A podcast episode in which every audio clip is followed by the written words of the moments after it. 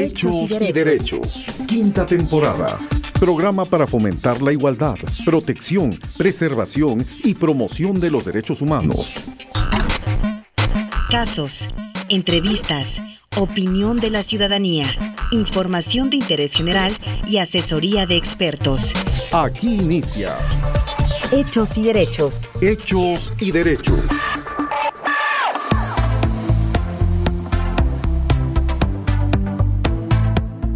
Hola, ¿qué tal? ¿Cómo están, amigas, amigos? Bienvenidos a una emisión más de Hechos y Derechos en su quinta temporada, un programa de la Defensoría de los Derechos Humanos del pueblo de Oaxaca. Soy Andrea Rodríguez y les saludo con mucho gusto en este día. Lo invito para que se quede con nosotros en este programa que se realiza en las instalaciones de la Corporación Oaxaqueña de Radio y Televisión y se transmite por las emisoras Oaxaqueña Radio y Global 96.9.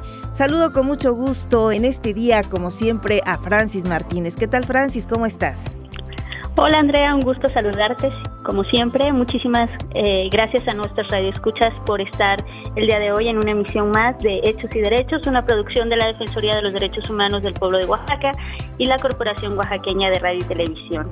El día de hoy estaremos hablando de derechos de los niñas, niños y adolescentes ante la pandemia por COVID-19. Muy bien, les recordamos que tenemos números telefónicos para orientación y quejas ante la Defensoría y otros servicios. Francis es el 5030215, 5030220 y el teléfono de guardia 951 110 42 98. Vamos a escuchar una cápsula sobre nuestro tema del día. Adelante.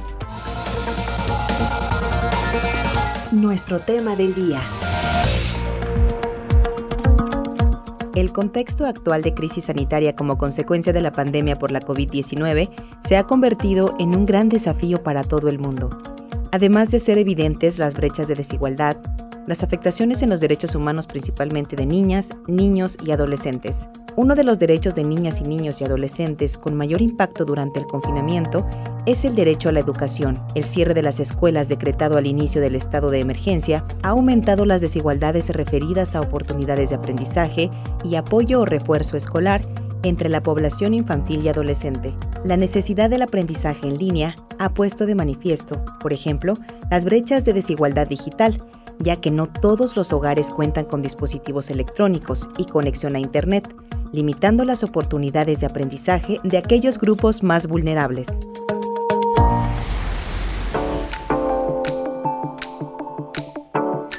Bueno amigos, acabamos de escuchar esta cápsula que nos pone en contexto acerca de este tema interesante, el cual se estará tratando en esta emisión de Hechos y Derechos. Y bueno, para que platique con nosotros está nuestra invitada Roselena Manzano. Ella es defensora especializada en niñas, niños y adolescentes de la Defensoría de los Derechos Humanos del Pueblo de Oaxaca.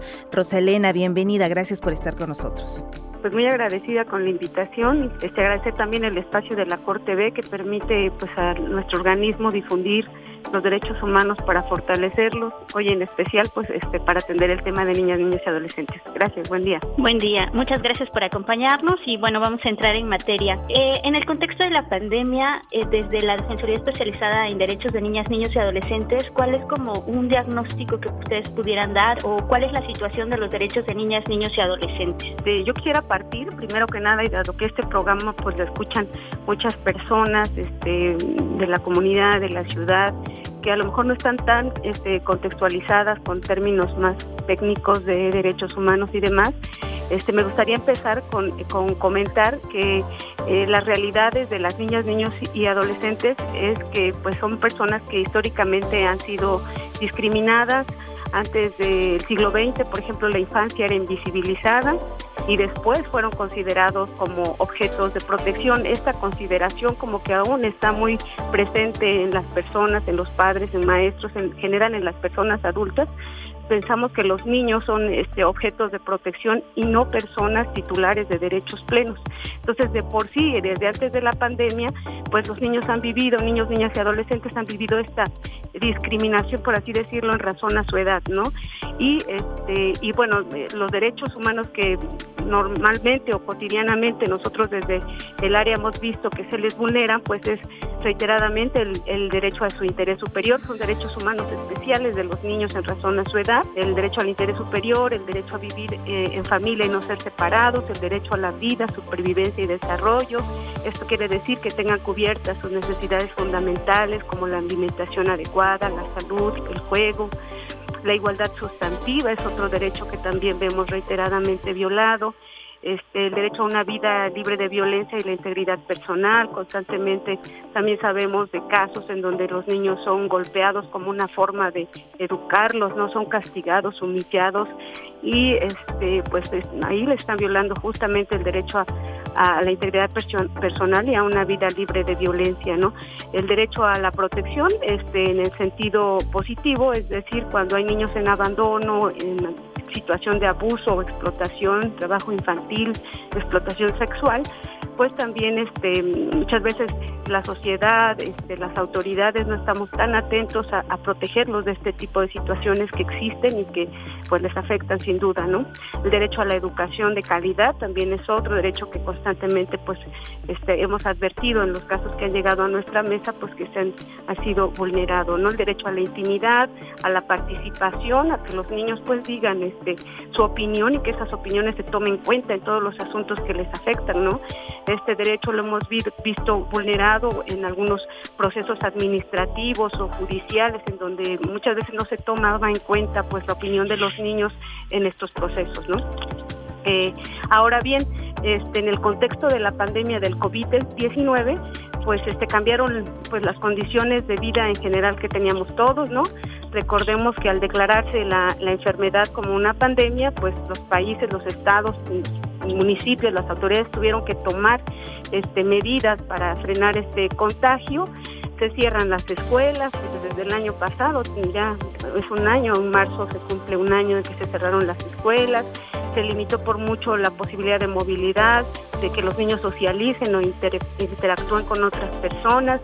Este, con sus similares, con otros niños que habitualmente estaban acostumbrados pues a, tener contacto en espacios de recreación o de deporte, ¿no? que también fueron cerrados. Este encierro y confinamiento pues ha traído consigo cambios en las rutinas, hábitos de las niñas niños, lo cual sin duda afecta varios de sus derechos especiales y fundamentales que tienen en razón a sus etapas de desarrollo. Eh, también eh, dependiendo de ciertos contextos en donde niñas, niños y adolescentes pues viven violencia familiar, esta situación se ha agudizado, se han puesto más en riesgo y afecta pues a diversos derechos, ¿no? ¿Nos podría mencionar por qué las niñas, niños y adolescentes se les considera en una situación de vulnerabilidad en este contexto de pandemia? Eh, sí, pues como ya había comentado, si este, de por sí de antemano se encuentran ya los niños en una situación de vulnerabilidad precisamente dada su edad y pues todavía falta de conocimiento de los derechos humanos especiales que tienen eh, las niñas y los niños, este, esta situación los vuelve todavía más este, eh, em, vulnerables. ¿Cuál debería ser la postura del Estado para garantizar estos derechos o para proteger a niñas y niños y adolescentes en este contexto? Eh, pues sí, sin duda, eh, generar mecanismos ¿no? que protejan este, eh, pues estas situaciones, que se prevían estas situaciones. La Defensoría de los Derechos Humanos, por ejemplo, emitió una alerta temprana este, donde habló sobre los mecanismos de protección, que, el Estado debía emitir este, mecanismos de protección, por ejemplo, para mujeres y niñas, niños víctimas de violencia ante la contingencia ¿no? del COVID-19 y este, generar este, espacios de eh, mecanismos de denuncia efectiva, este, eh, que el personal capacitado permanezca siempre activo y a toda hora, ¿no? Para dar una eh, atención diligente, oportuna, eficaz, ¿no? Este, ante ante problemas de violencia al interior este, de los de los hogares, ¿no? Este, pues otros derechos también aparte de este que se ven limitados con esta situación de la pandemia, pues son precisamente los servicios sanitarios, ¿no? El acceso a la salud también se ve minimizado por este por eh, la cantidad de personas que están ahorita en los hospitales, los hospitales que están pues muy saturados, ¿no? Y esto ha provocado y también a nuestra mesa pues han llegado casos, ¿no? Donde niños no han sido atendidos, atendiendo a este derecho de prioridad que tienen y pues este incluso sabemos de niños que han fallecido no por, por una pues negligencia, una falta de atención diligente por parte de los servicios médicos, ¿no? Este, eh, los educativos también, los, los derechos a la educación también se han visto pues afectados y, y, bueno, este, las desigualdades, este, bueno, pero reiteran en el, derecho a la educación, por ejemplo, pues este, eh, hay niños que tienen acceso a internet, que tienen sus suficientes dispositivos en la familia, uno para cada hermano y que puedan estar accediendo a sus clases en línea, pero hay familias que por su condición de pobreza o de marginación, si acaso llegan a tener un celular y si son varios hermanos, pues cómo le hacen para acceder a las clases. Entonces, el derecho a la educación pues también se ha visto limitado y pues sí, los, el Estado, el gobierno debe prever todas estas situaciones, generar mecanismos para que los niños este, eh, no eh, vean tan afectados sus derechos, ¿no? Este, eh, las desigualdades que de por sí ya existen, pues se vieron mucho más este, visibles con, con la pandemia, ¿no?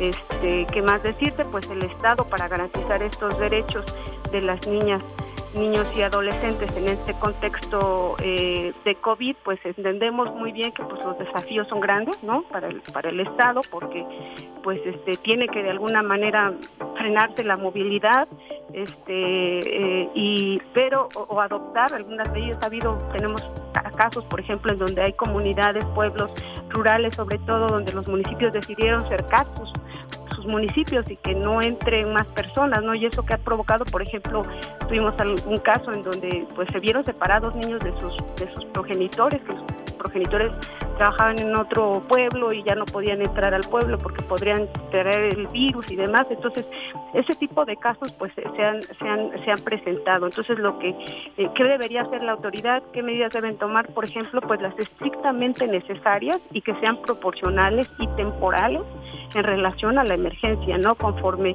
se han ido eh, pues restableciendo esta nueva normalidad y generando mecanismos a lo mejor de que se saniticen, hemos visto también eso en algunas comunidades que sanitizan antes de que cualquier vehículo o persona entre a la comunidad.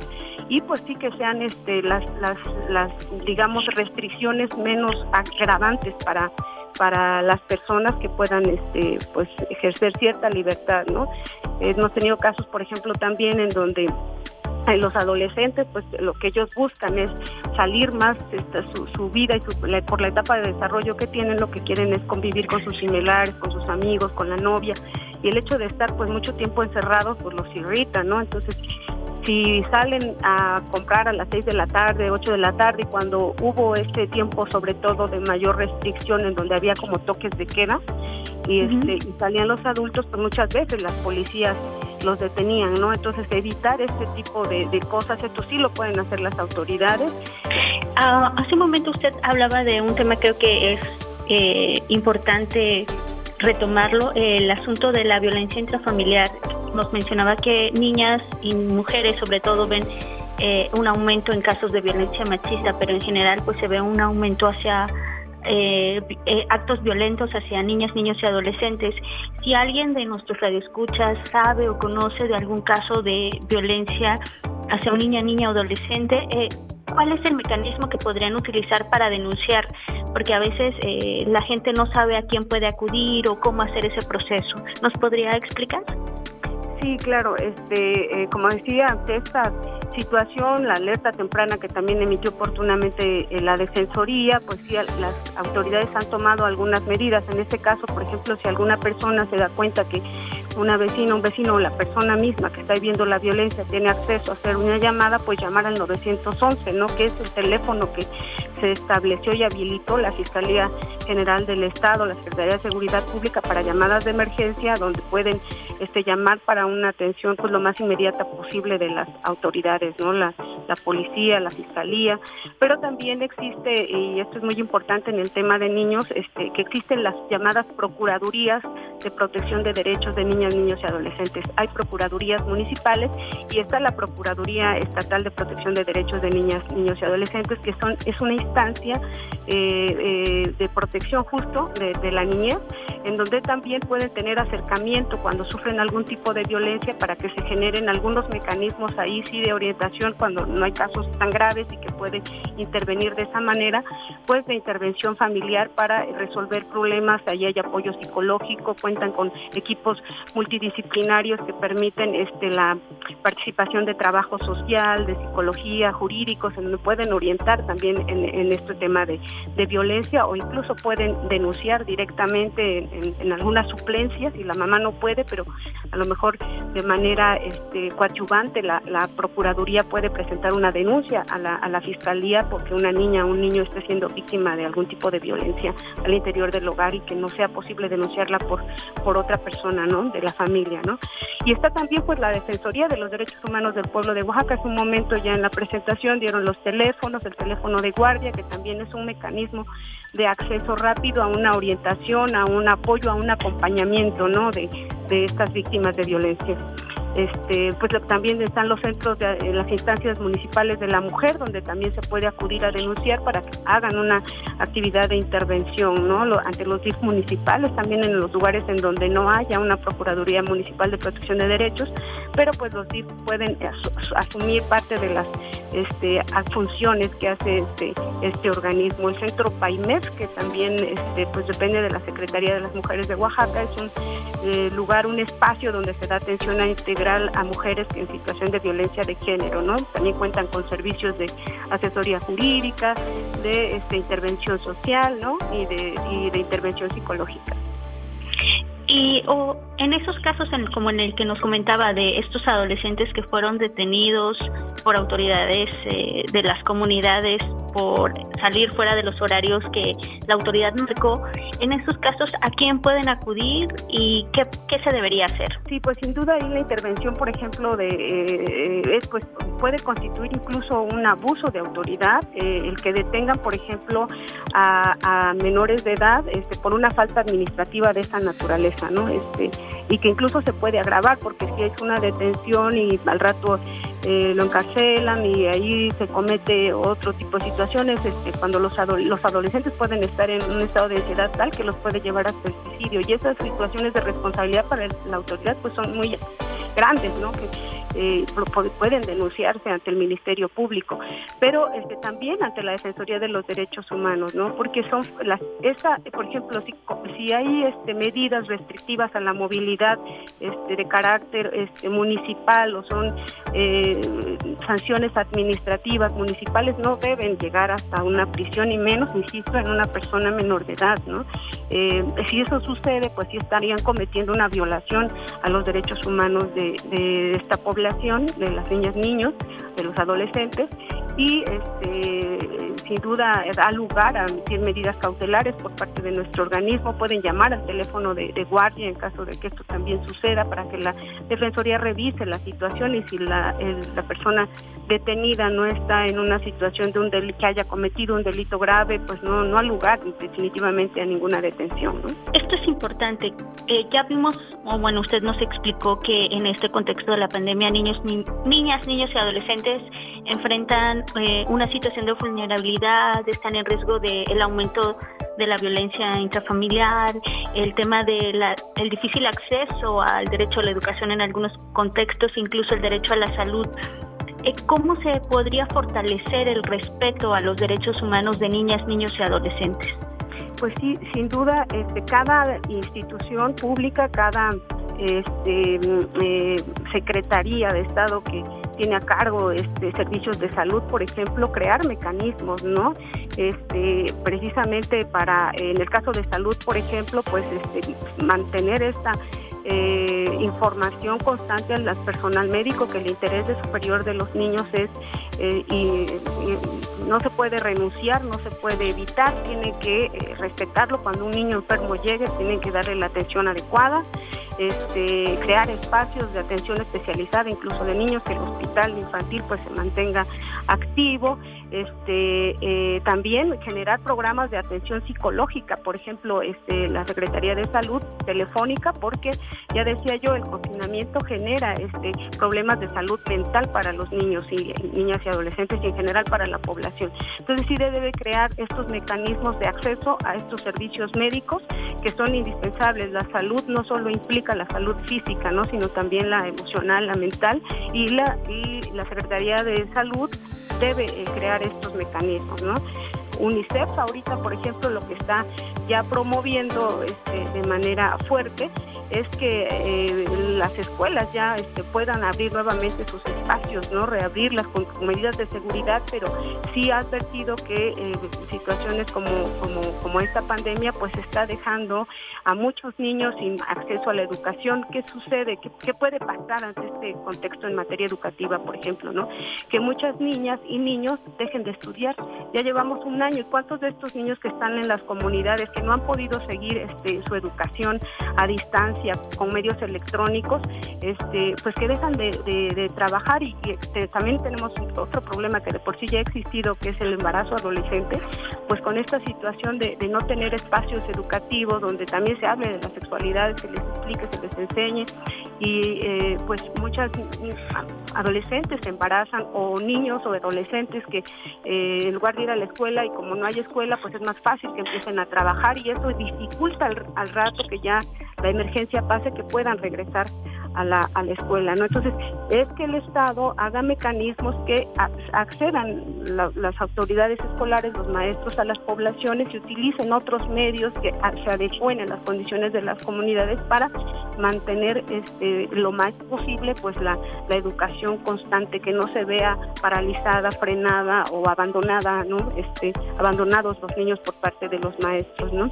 Este, por teléfono muchos están utilizando mensajes de texto, mensajes de WhatsApp, este, y, pues sí, también el Estado eh, invertir más en, la infraestructura que debe haber para que la comunicación de Internet exista más allá y pues, estas brechas de desigualdad pues vayan minimizándose, ¿no?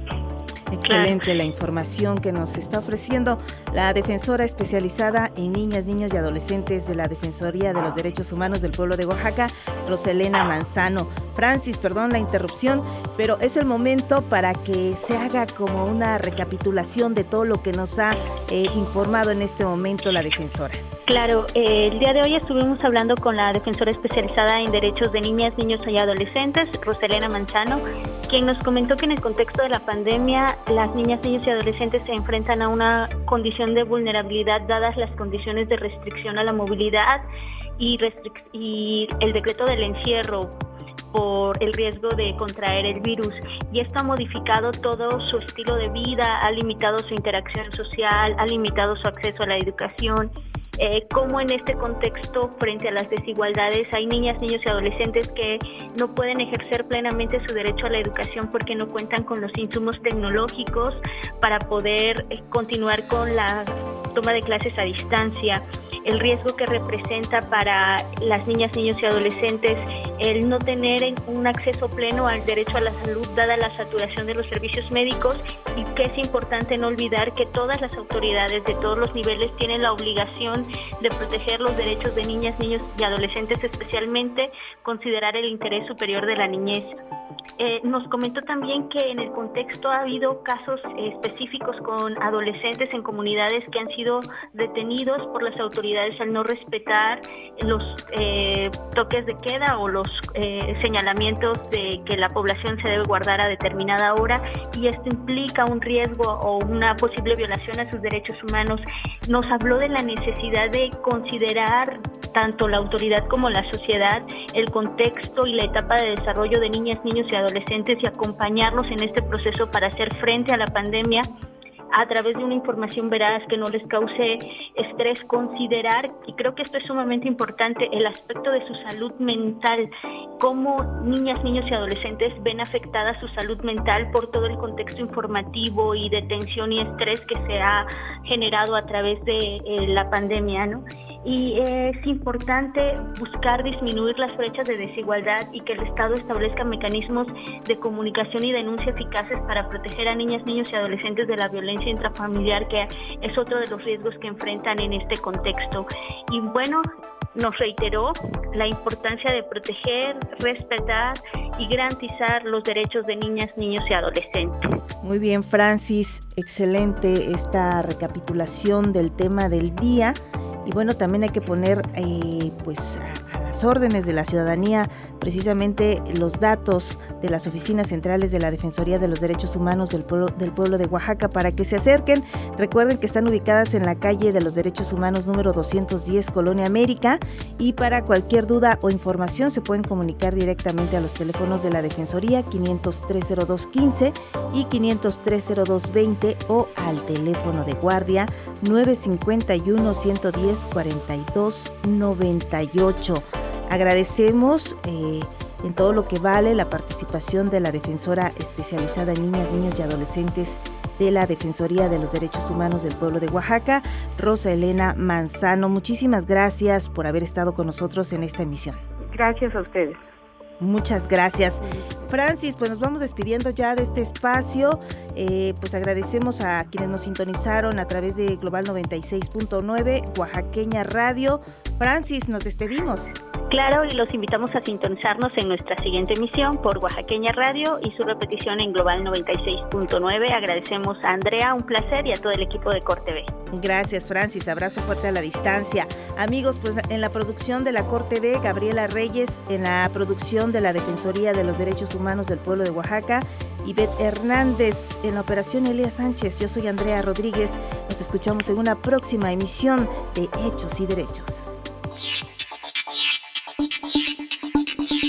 Hechos y derechos. Este programa busca la protección, preservación y promoción de los derechos humanos. Tus derechos cuentan. Conócelos y ejércelos. Hechos y Derechos es una producción de la Dirección de Comunicación Social de la Defensoría de los Derechos Humanos del Pueblo de Oaxaca, en colaboración con la Corporación Oaxaqueña de Radio y Televisión y la Asociación Radiofónica Oaxaqueña. Sintonízanos en nuestra próxima edición.